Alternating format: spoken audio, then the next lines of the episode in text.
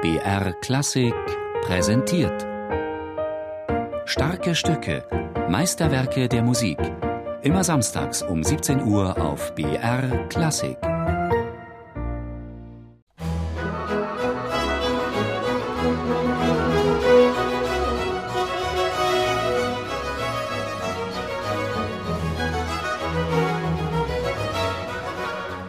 Ich halte die Brandenburgischen Konzerte für sehr starke Stücke, aber manche von ihnen sind eigentlich auch zu stark.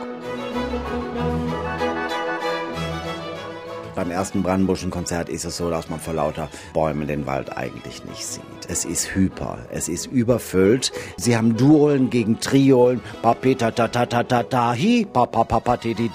Also Jagdrufe eingearbeitet in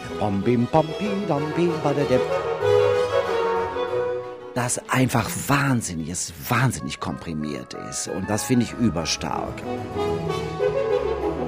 Unerhört. Zwei Hörner zum Auftakt. Klingendes Symbol für eine aristokratische Lieblingsbeschäftigung. Aus Frankreich war die Parforcejagd in die deutschen Königtümer, Grafschaften und Zwergstaaten importiert worden.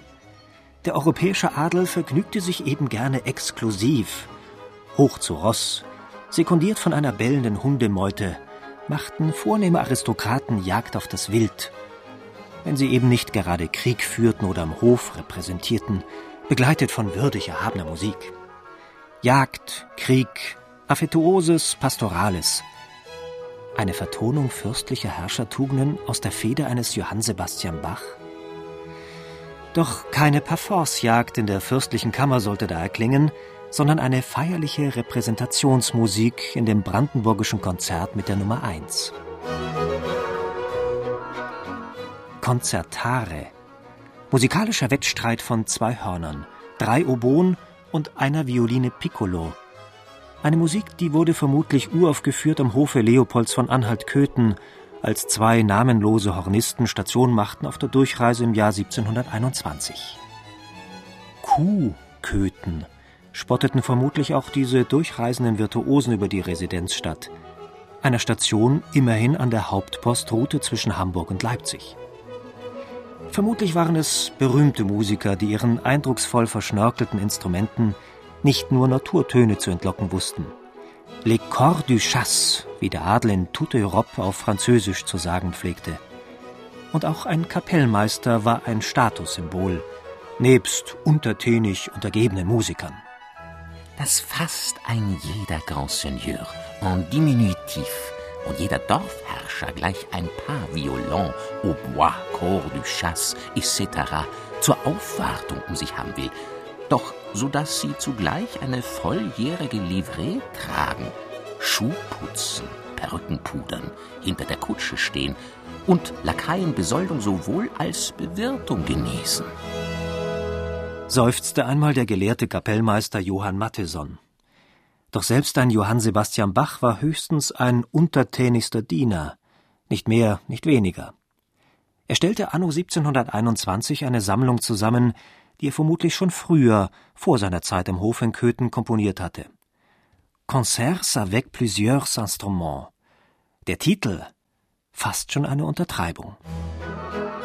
Sechs Konzerte mit mehreren Soloinstrumenten seiner königlichen Hoheit Herrn Christian Ludwig Markgraf von Brandenburg etc. etc. etc. gewidmet, von seinem untertänigsten und gehorsamsten Diener Johann Sebastian Bach, Kapellmeister seiner durchlauchtigsten Hoheit des Fürsten von Anhalt-Köthen. Unerhört! Eine Sammlung von sechs Konzerten.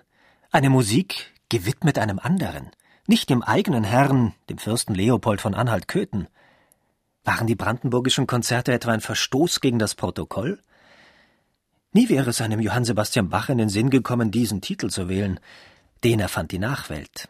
Denn die sechs Konzerte hatte Bach ja dem Markgrafen von Brandenburg gewidmet, im Jahr 1721.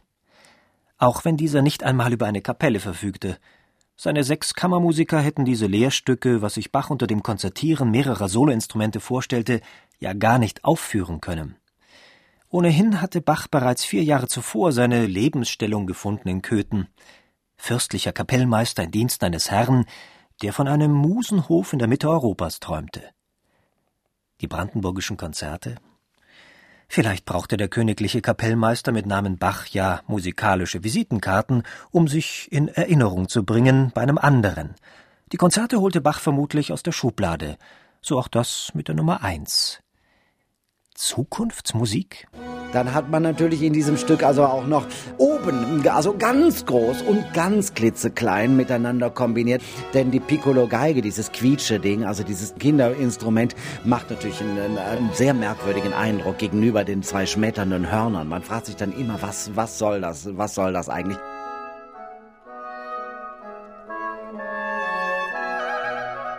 Wir wissen nicht, was sich speziell dahinter verbarg. Wichtig ist nur, dass das Instrument anders gestimmt ist. Das bedeutet, diese Violine Piccolo spielt D-Dur und es klingt F-Dur.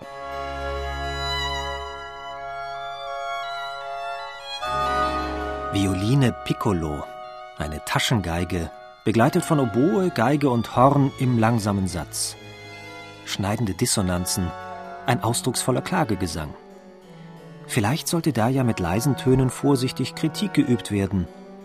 Hatte Bach etwa die Leiden des bei der Jagd erlegten Wildes vertonen wollen? Die Konzerte sollten ja vielleicht mehr die Kunstwelt beeindrucken als die Fürsten. Auch wenn der königliche Kapellmeister diese Stücke dem Markgrafen Christian von Brandenburg gewidmet hatte, dieser lebt auf einem Gut in Malchow und zeitweise im Stadtschloss in Berlin, wo er immerhin noch sechs Kammermusiker beschäftigte. Im Übrigen hatte jener Markgraf politisch nicht viel zu sagen, denn in Preußen herrschte der Soldatenkönig, der mit seinem Amtsantritt die königliche Kapelle in Berlin abgeschafft hatte. Diese arbeitslosen Musiker waren schließlich nach Köthen gezogen. Eine hintersinnige Anspielung? Markgraf Christian von Brandenburg überhörte vornehm diese Zwischentöne. Wie er auf die Widmung reagierte? Unbekannt. Die einstmals preußischen Musiker ließen unterdessen virtuose Töne vernehmen am Hofe in Köthen, so auch im Concert avec plusieurs instruments Nummer 1.